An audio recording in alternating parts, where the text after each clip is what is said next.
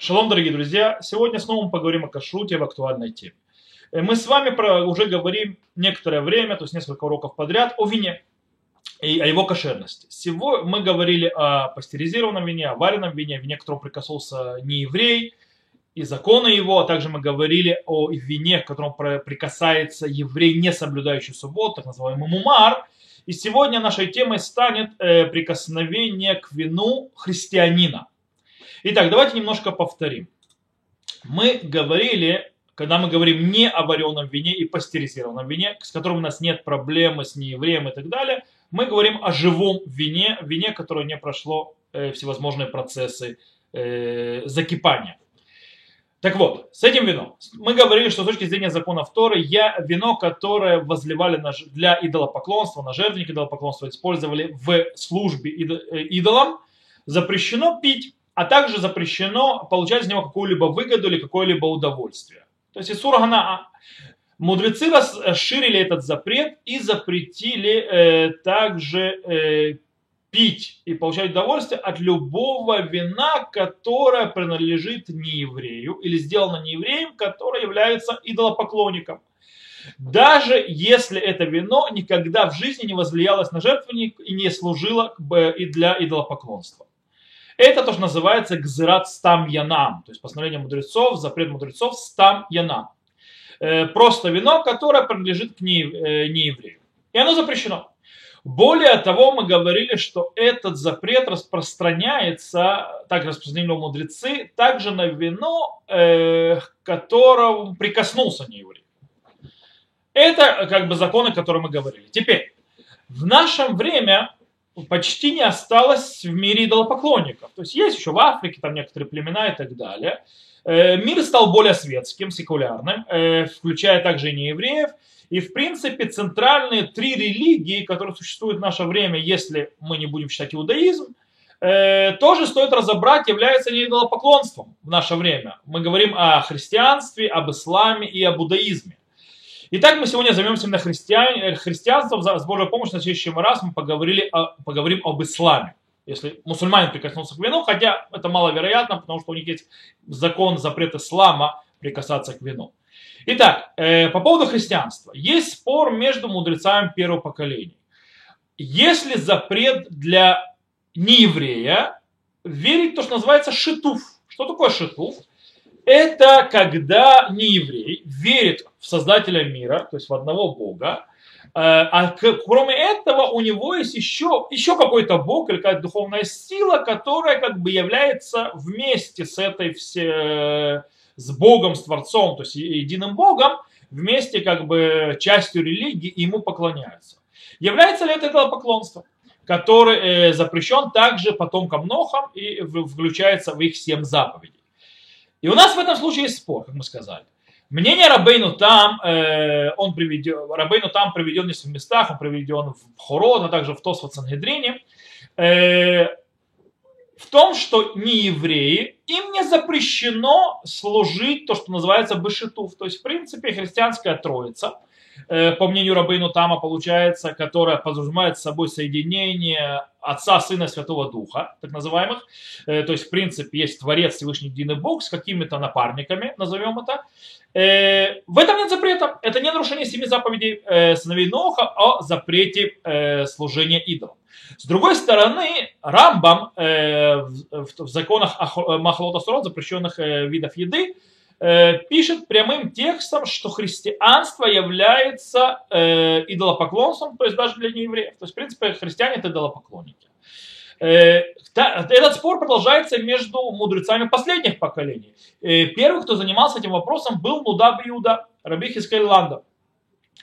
И он выстраивает, базируясь на слова Рамбама и другие источники, он приходит к выводу, что также и не евреям запрещено с точки зрения семи заповедей сыновей Ноха и запрета поклонства, который существует и в семи заповедей сыновей Ноха, потомков Ноха, также ему запрещено служить Богу посредством шитуфа, то есть когда вместе с единым Творцом замешивают еще каких-то богов или проявлений Бога. И таким образом христиане, которые верят по принципе в Троицу, так называемую Святую Троицу, является ничем иным, как идолопоклонником. И ничем не отличается от предыдущих идолопоклонников. С другой стороны, другие э, мудрецы первых поколений, и средний имя э, Мухари Асад, э, в его респонсе Иуда Яли, э, приходит к выводу, базируясь на словах Шаха в Юрейде-А, э, на 151 э, параграфе, что потомки Ноха, то есть не евреи, э, у них нет такого запрета идолопоклонства, которое подразумевает под собой веру в единого Творца, с которым себе еще другие, скажем так, участвуют боги, то есть шитов. В принципе, э, э, как мнение Рабейну Тама, что нету запрета для неевреев верить э, в христианскую идею, в христианскую теологию. Это не является идолопоклонством для неевреев.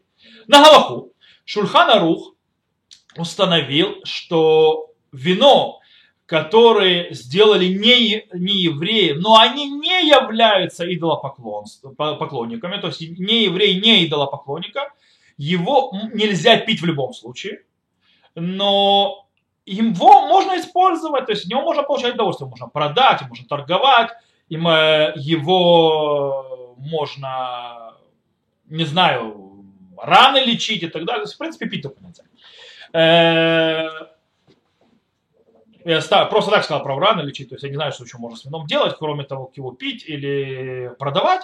Э, но в принципе в еду его точно нельзя использовать тоже.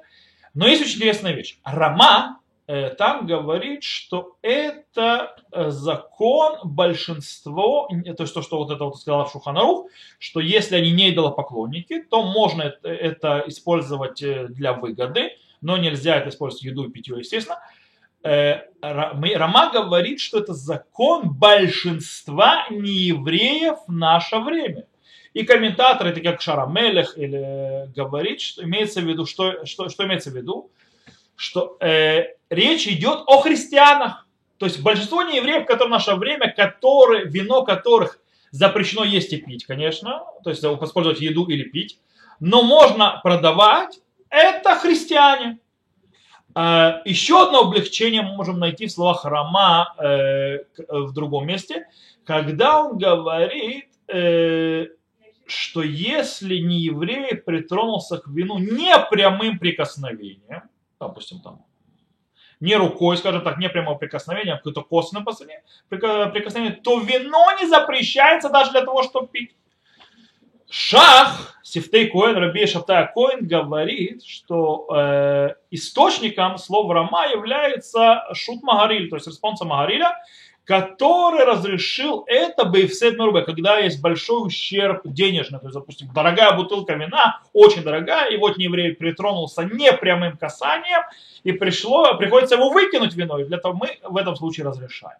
Но если мы откроем слова Рама, это находится в, на 124 э, параграфе, э, точнее в 124 главе, 24 параграф Юреда, то мы увидим, что Рома не делает таких делений. То есть он, он не говорит, что такое Бейфсет Мерубе только в, при большом э, потере.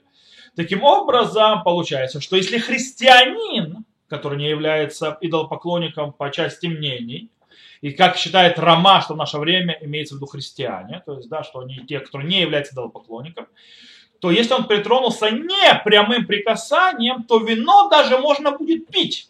Понятно, вино, сделанное христианином, пить нельзя. Интересно, что перед Равом Шифайчном привели такой вопрос по поводу нееврея, который открыл вино или прикоснулся к вину, держа его в перчатках. Знаете, как в ресторанах, то есть дорогих и серьезных ресторанах, есть э, э, официанты, они в перчатках, они открывают все в перчатках. Так вот вопрос, не еврей дотронулся до вина, не еврей христианин, э, в перчатках. Э, так вот, э, Рама Швайн сказал, что это не, являет, не является непрямым прикосновением. То есть, это считается, то есть даже в перчатках считается прямым прикосновением, и таким образом вино будет запрещено. Но интересно, что Хатам Софер в таком же случае облегчил. То есть он сказал, что это является непрямым прикосновением. Если мы подведем итог, у нас выходит простая вещь. Христиане, то есть у Шурханруха сефардов, скорее всего, то есть Шурханрух устражает в этом, и Рамбам, э, то, скорее всего, сефардам будет проблема э, использовать вино, к которому прикоснулся еврей, даже для того, чтобы получать от него удовольствие, какое для выгоды, то есть полный запрет, то есть можно его выливать. Даже если это пристроился христианин. У Ашкиназов все намного проще. У Ашкиназов, если это христианин, то вино от его прикосновения, некогда, то есть если это было кошерное вино, не вареное, не пастеризованное, и он прикоснулся, то оно запрещено только пить, но не будет запрета его продавать э, или получать из него какую-то другую выгоду, когда это не внутрь нашего рта заходит таким или иным способом. Э, а также, когда очень надо, когда человек, будет огромный ущерб, если э, произошло прикосновение и, к вину не евреем-христианином, но не еврей-христианин прикоснулся к этому вину в перчатках, то при большом ущербе можно облегчить и даже не запрещать это для питья, как мнение Хатам Суфера. На этом все. На следующем уроке с Божьей помощью мы поговорим о мусульманах и вине. Не то, что они будут пить, а если они прикасаются. Всего хорошего и до новых встреч!